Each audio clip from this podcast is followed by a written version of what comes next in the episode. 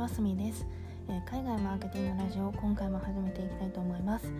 えー、このラジオは広告制作会社でプロデューサー兼マーケターとして働く私すみが本業のマーケターにも副業のマーケターにも役立つ海外のマーケティング情報やえ海外の情報を集めるためにやっている私の英語の学習についてお話ししていくラジオです。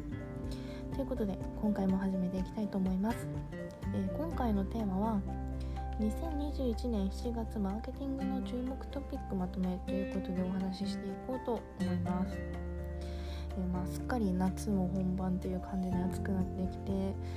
今日なんか36度とか超えてみたりしてものすごく暑い日々が続いていて、まあ、8月に突入しているということで今回は先月の7月の2ヶ月間のマーケティングのトピックについて振り返っていこうと思います。え今回は5つのトピックにまとめました、え1つ目は Google のコアアルゴリズムにアップデートの2回目。と焼き法の改正。2つ目は NFT を販売する会社が続々と登場している。3つ目プラットフォームのマネタイズ機能の4つ目、えー、プラットフォームのショッピング機能。5つ目最後もえー、プラットフォームについてで音声の SNS 機能ということでお話ししていきたいと思います、えー、1つ目は Google のコアアルゴリズムのアップデートの2回目と薬機法の改正ということで、えー、今月いや失礼しました。7月は Web マーケティングだとか SEO に関わる2つのニュースということでこの2つ Google の2回目のコアアルゴリズムのアップデートと薬機法の改正というものがありました。えー、詳しくお話ししていきますと Google のコアアルゴリズムのアップデートについてなんですがこのアップデートといえば、えー、サイトの検索順位が大きく変化するあの Google の検索アルゴリズムの改善になりましてなのまあ、こうやって変化順位が変化していくのでウェブのメディアを運営する企業だとか複数のブロガー SEO の関係者にとってはとても重要なアップデートになります。で今回のアップデートは、えー、先月、えー、2ヶ月前か、えー、2ヶ月前の6月頭とそれから先月7月の7月の頭にの2回に分けて実施されたもので7月の頭は2回目のアップデートということになります具体的には6月のアップデートでは YMYL 系、え YMYL っていうのは Your Money Your or Your Life の略で、え、お金や人生それから健康や安全に関するキーワードについての順位が大きく、え、変化した結果になりました。えー、7月も YMYL 系を中心に、えー、と変化していたんですがもっとこう6月のアップデートの時よりも広いキーワードのジャンルで順位が変動していたということでした。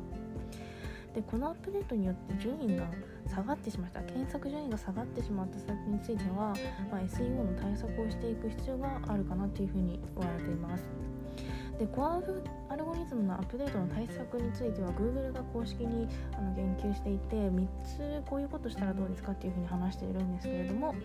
1つ目が EAT、えー、専門性権威性信頼性の高いサイトにする。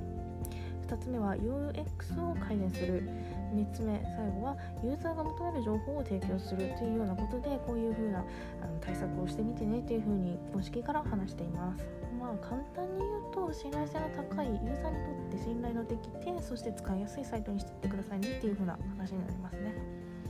でこの Google によるコアアルゴリズムのアップデートについては通常こう年間で2回から4回実施されるっていう風に言われています。で Google やこの SEO のコンサルの企業の人とかがこのアップデートがあるたびにこの順位の変動の傾向だとかその対策について発信しているので、まあ、こういったあのアルゴリズムのアップデートがあった時には随時情報を追いかけてそれに合わせてサイトを最適化していくということが大切になります。続いて、えー、焼き法の改正です。この焼き法っていうのは簡単に言うと何かって言いますと医療に関する広告だとかウェブサイトの情報についてその医療例えば薬だとかの効果が誤解されるような課題表現を規制するような法律になります。で今回この薬機法が改正されたことによって、え、8月の1日から課徴金制度というものが新たに加わることになりました。これはどういうものかというと虚偽だとか課題古代広告を行った企業に対して該当商品の売上の4.5%を課徴金するというものです今までは広告の規制に違反した場合は逮捕されない限りこういった罰金を課せられるということはなかったんですけれども今回のこの制度が導入されることによって仮に、えーと、逮捕されなかったとしても罰金が課せられることになりました。で結構これまでも焼き法グレーゾーンを狙って広告を打っていた企業っていうのは結構多かったんですけれどもこの法改正に合わせて広告の表現を改善する必要がある企業っていうのは結構出てくるかと思います。ということで、えー、7月の、えー、1つ目のテーマは Google のアルゴリズムとアップデートと焼き法についてでした。続いて2つ目のトピックに行きたいと思います。2つ目は NFT を販売する、えー、会社が続々と登場しているということでお話ししていこうと思います NFT といったらこのブロックチェーンの技術を使ってデジタルのこうアートだとかっていったものの商品を唯一無二の商品として証明する技術というふうに言われていますが、え、今年の初めくらいから結構 NFT 化されたさまざまなデジタルアートが高額で売買されていたことで話題になっていました。えー、少し前まではこう個人のクリエイターが自分の作ったアートについて NFT を販売することが多い印象だったんですけども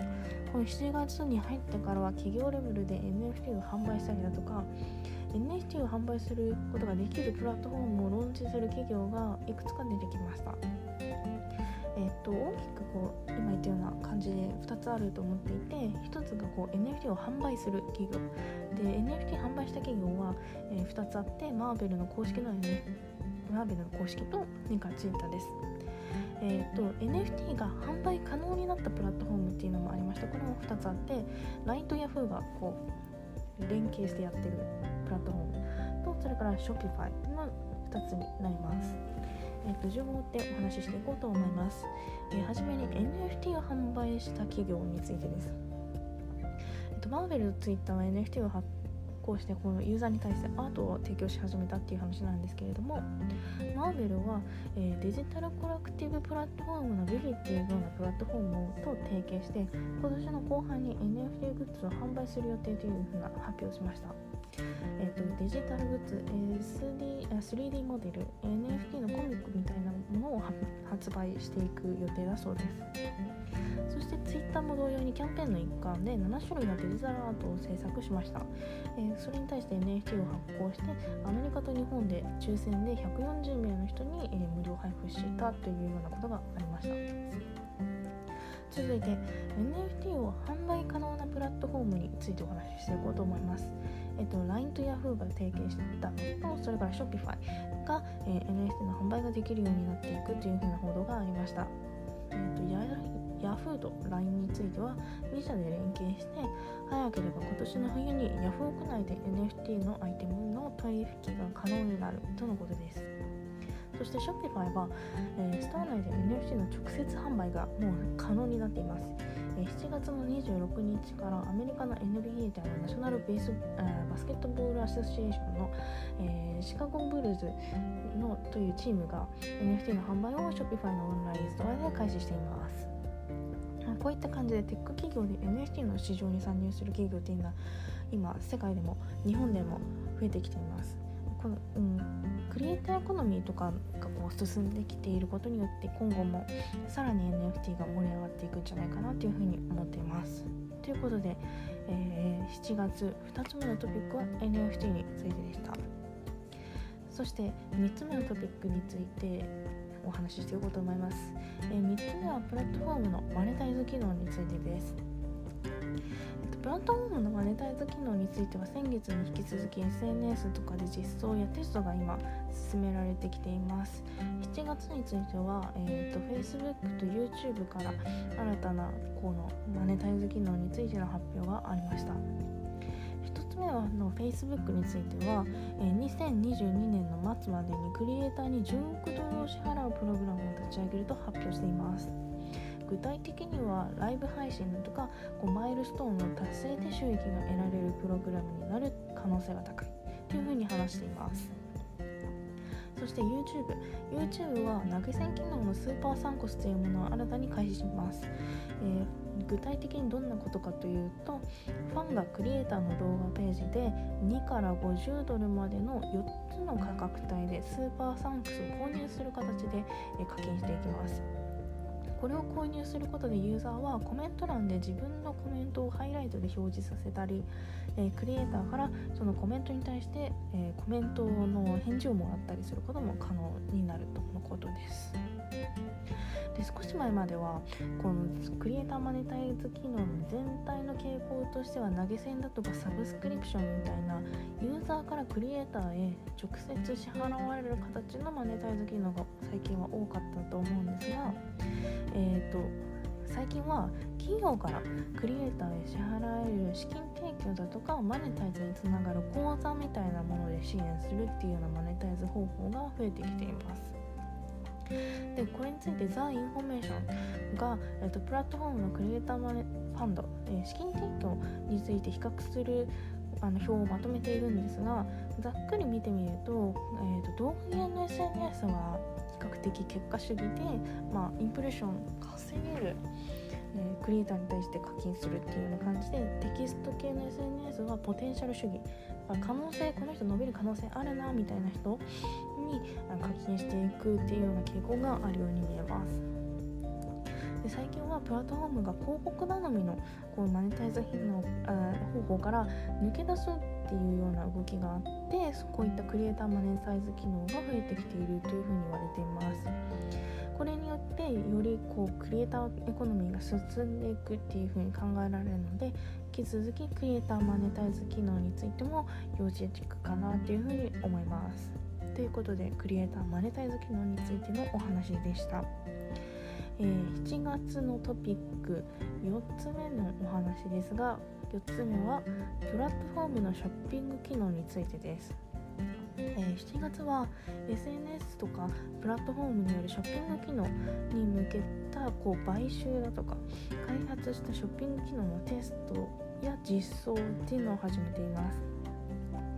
で3つの会社スナップチャット YouTube、Twitter がこういった動きを見せていて、えー、順番に具体的にお話ししていきますとスナップチャットは商品を簡単に 3D モデルにできるアプリを買収しました。これによって AR を利用したソーシャルコマースを進める目的があるというふうに言われています。でこの AR のショッピングを進めるとスナップチャットにどういうメリットがあるかというと、まあ、ショッピングの機能からもそうだし広告からもスナップチャットはマネタイズが可能になるっていうふうに言われています。そして2つ目 YouTube です。YouTube はライブ配信中のショッピング機能のテストを開始しました。えーと、具体的に言うとライブ配信中の動画画面の真下にショッピングリストが表示されるようになります。これによって YouTube 上で簡単に商品を購入することができるようになるということになります。そして最後3つ目は Twitter です。Twitter もショッピング機能のショップモジュールというもののテストを開始しています。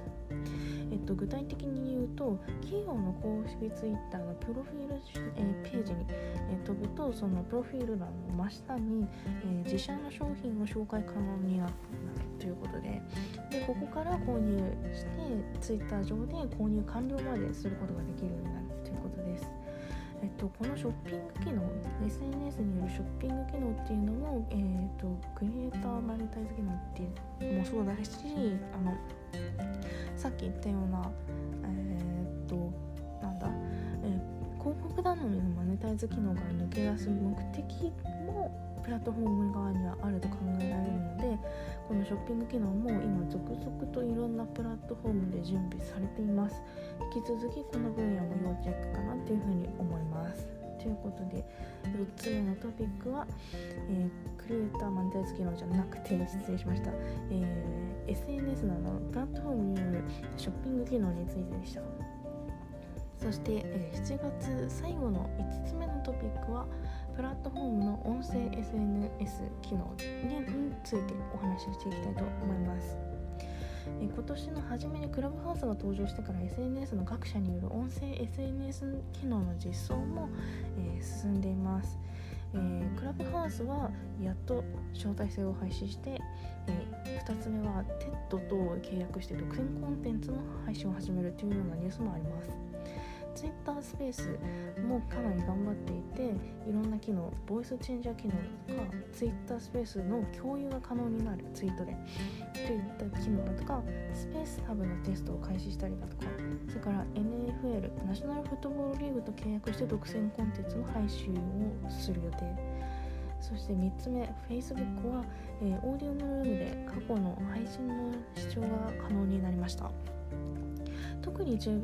目すべきはやっぱりクラブハウスの、えー、招待制配信についてかかなっていうふうに思っています。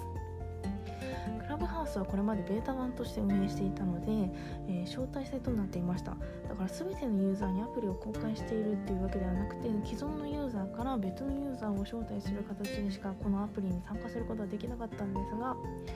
今回この招待制がやっと配信になりました。なので全てのユーザーに対して正式ローンチすることになりました。そして元祖、S、音声 SNS であるこのクラブハウスよりも早いもっと早い段階で音声 SNS の機能実装に力を入れているのは Twitter のスペースです。でボイスチェンジャーとかスペース専用のタブのテストとかスペースのユーザビリティを上げるべくこのテストと実装を今急速にスペースについては進めています、まあ、こんな感じでさまざまなプラットフォームで音声 SNS 機能が実装されて、えー、競争がかなり